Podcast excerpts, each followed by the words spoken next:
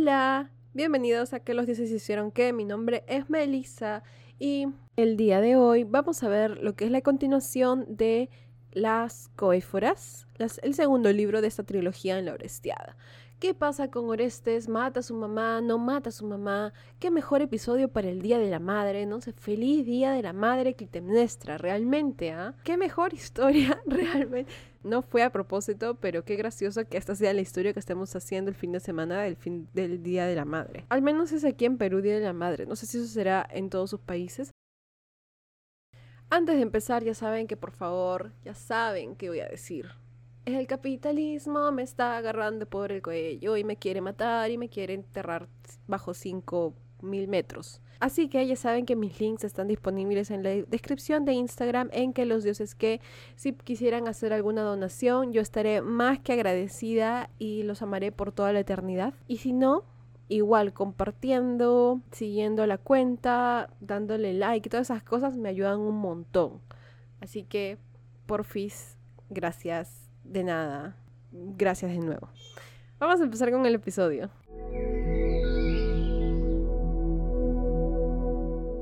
Nos quedamos entonces en la interpretación del sueño.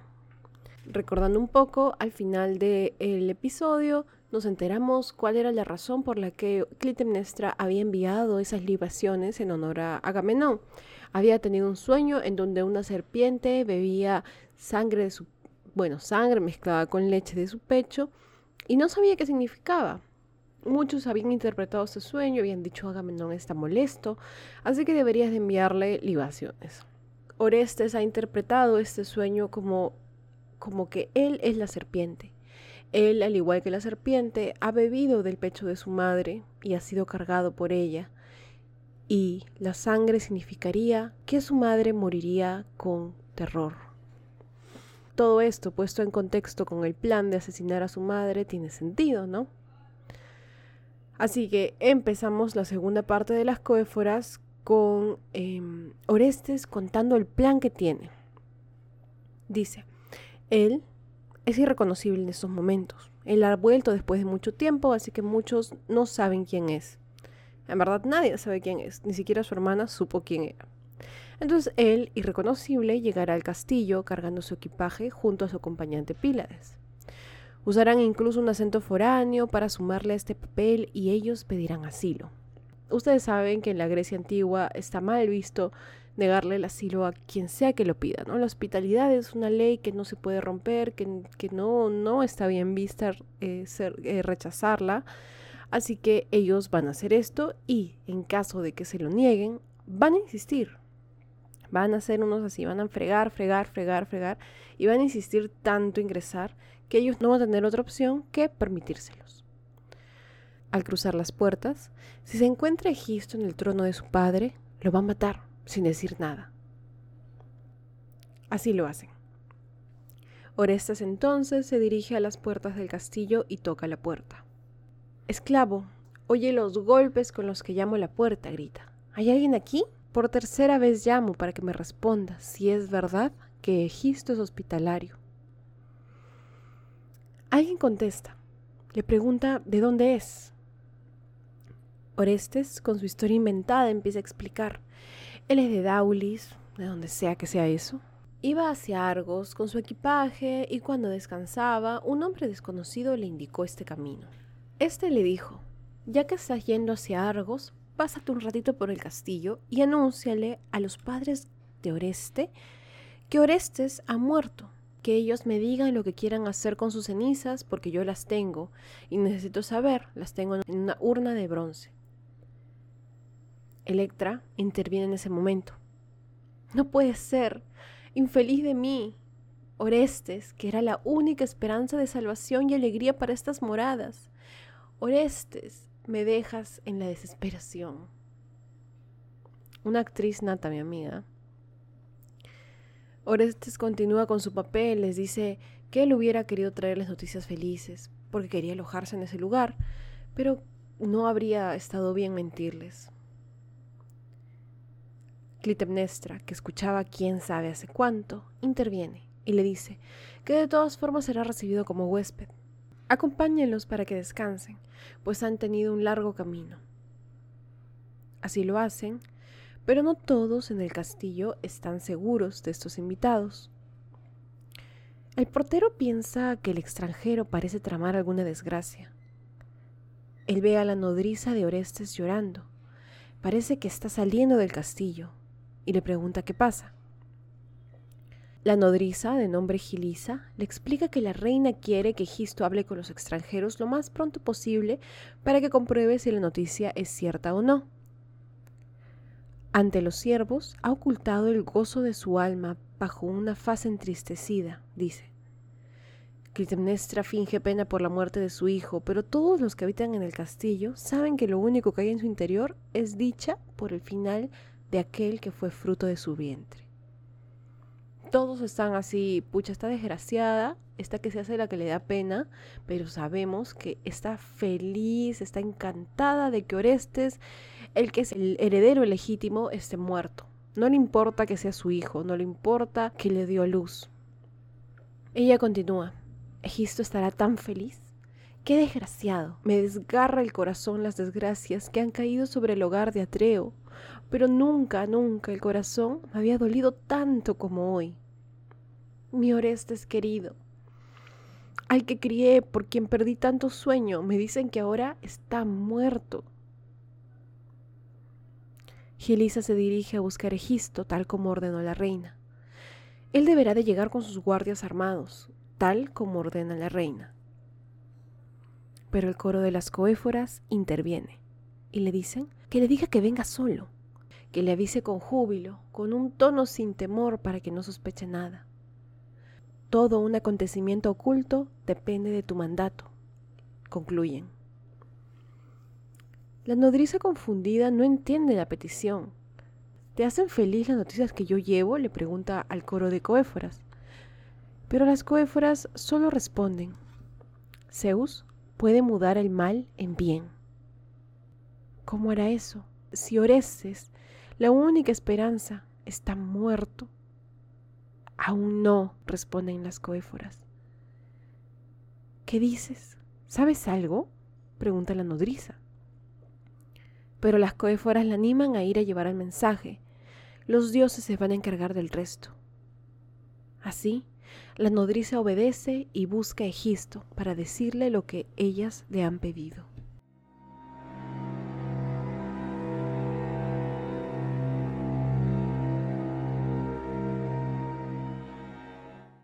Egisto entra en escena ahora. Él sabe que unos extranjeros han venido a decir que Orestes ha muerto. Una pena, dice, pero no siente. Pero, ¿cómo puedes saber si lo que dicen ellos es verdad y que no son solo rumores? Las coéforas intervienen. Más metiches mis causas, ¿no? Hace rato están ahí que le meten, le meten cizaña todo. Le dicen que han oído sobre eso, pero que no le pueden dar una respuesta. Egisto deberá de preguntárselo directamente a los extranjeros. Entonces, él se dirige al palacio y las coéforas ruegan a Zeus. Hace un ratito grabé y dije, ruegan a Dios, no, ruegan a Zeus. Por favor, Zeus, ayuda a Orestes, que Orestes sea victorioso. De pronto, se oyen lamentos. Ellas saben que la lucha terminó pero no saben qué ha ocurrido. ¿Está Orestes bien? ¿Está sano? ¿Egisto ha vencido o es que ha muerto? En ese momento, el portero ingresa con gritos. El amo ha muerto, exclama. Egisto ha muerto. ¿Qué pasa? ¿Por qué gritan? pregunta Clitemnestra, ignorando todo lo que ha ocurrido. Cuando se entera de la muerte de su esposo, se lamenta. Pide un hacha. Por ella también irán y tiene que defenderse. Veremos quién ha de ganar, concluye. A ti también te busco, grita Orestes desde el otro lado de la habitación. Egisto ya está muerto y esa deuda ya fue pagada, pero todavía queda una pendiente. Detente, hijo mío, grita Clitemnestra. Respeta el seno en que tantas veces dormiste y cuya leche nutricia sorbieron tus labios.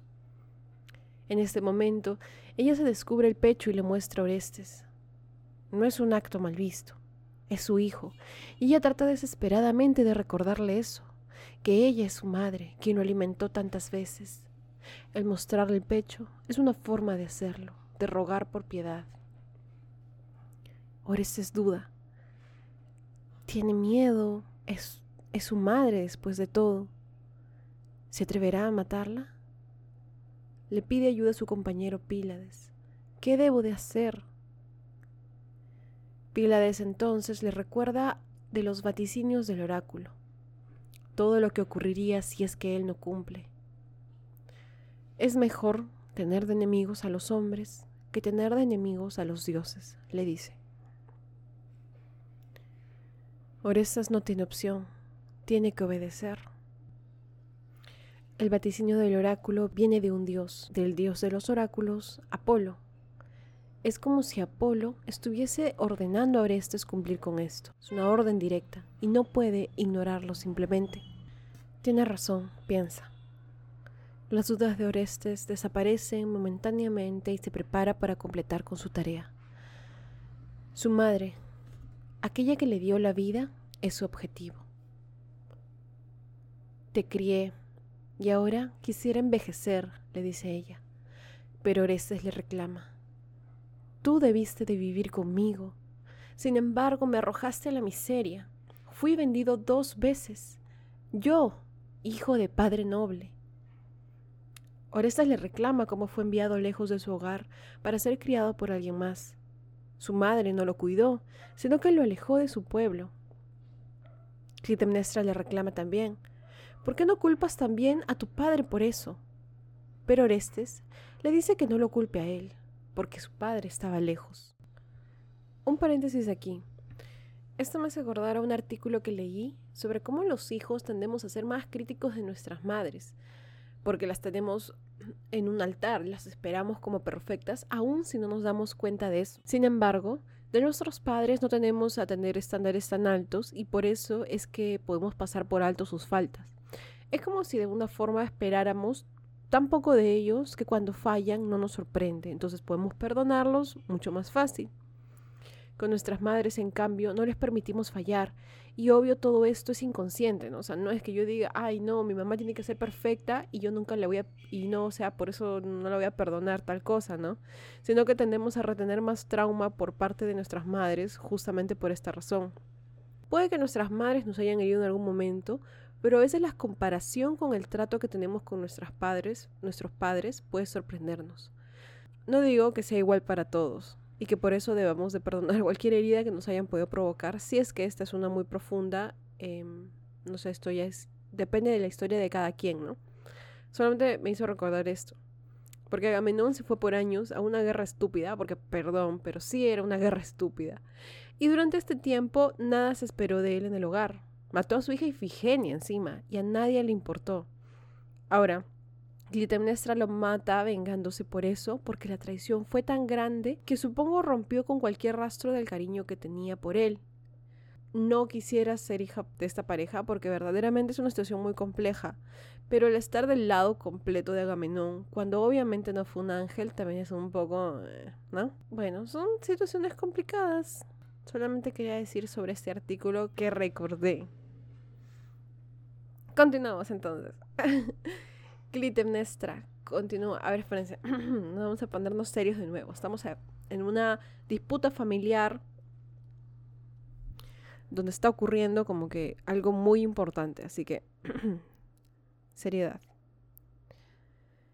Clitemnestra entonces continúa sus reclamos y súplicas. ¿Realmente vas a matar a tu madre? ¿Te complace hacerlo acaso? No soy yo quien te mata, le dice Orestes, eres tú misma. El asesinato de mi padre te impuso ese destino. Clitemnestra se da cuenta en este momento que esto que es lo que ella vio en su sueño. Infeliz de mí, concebí y crié a esta serpiente. El sueño era real.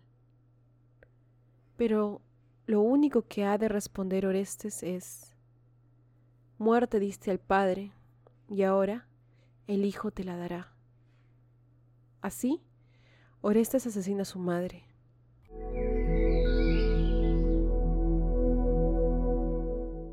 Se habla un montón de que ahora la justicia volvió al hogar de los Priámidas, que el castigo por fin llegó. Los dioses han querido que ocurra de este modo y que se cobre venganza. Yo me pregunto, ¿qué es la justicia entonces? ¿Es la venganza justicia? ¿Qué opinan ustedes?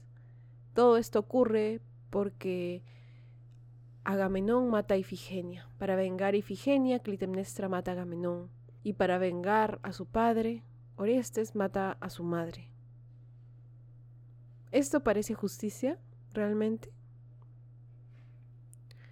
Orestes se levanta y exclama, Los dos tiranos de esta tierra, asesinos de mi padre, están muertos. Al verlos, me aplaudo y lloro. Lloro el asesinato y la venganza y a mi raza entera, y gimo por esta desdichada victoria que habrá de expiarse. Han muerto Clitemnestra y Egisto. Todo el reino habrá de enterarse, porque Orestes lo grita a los cuatro vientos. Entérense todos que esto es lo que ha ocurrido. Sin embargo, de un momento a otro, todo cambia. ¿Qué son esas mujeres, similares a gorgonas con cabellos llenos de serpiente? ¿Las pueden ver? Están ahí, grita Orestes con desesperación. No hay nada ahí, no te asustes, no es real, le dicen las coéforas. Pero Orestes no puede calmarse. No puede calmarse cuando lo que está viendo no desaparece. Su número aumenta encima, grita. Sangre, sangre les empezó a brotar de los ojos. No puedo seguir aquí. No las ven ustedes, pero yo sí las veo y me persiguen. Las furias han llegado y no van a dejar pasar el crimen que acaba de cometerse en este hogar. Un hijo que mata a su madre es exactamente el tipo del crimen que las furias persiguen. Si recordamos, ellas son entes del inframundo que se encargan de los castigos a los crímenes de sangre. Son perseguidoras y enloquecen a sus víctimas hasta la próxima vida. Y ahora están fijadas en aquel que asesinó a su madre. ¿Razones? No importan, no hay excusas. Orestes ha cometido el peor crimen de todos y tendrá que sufrir las consecuencias. Su sanidad, su tranquilidad, su paz, todas desvanecidas. Orestes nunca más estará solo. Las furias siempre lo perseguirán. Así concluye la segunda obra, Las Coéforas.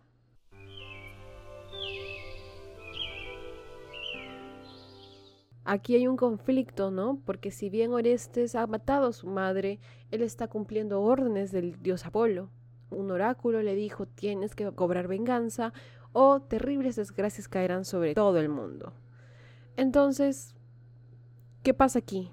¿Por qué las furias persiguen a Orestes si él solamente seguía órdenes? ¿Quién es culpable?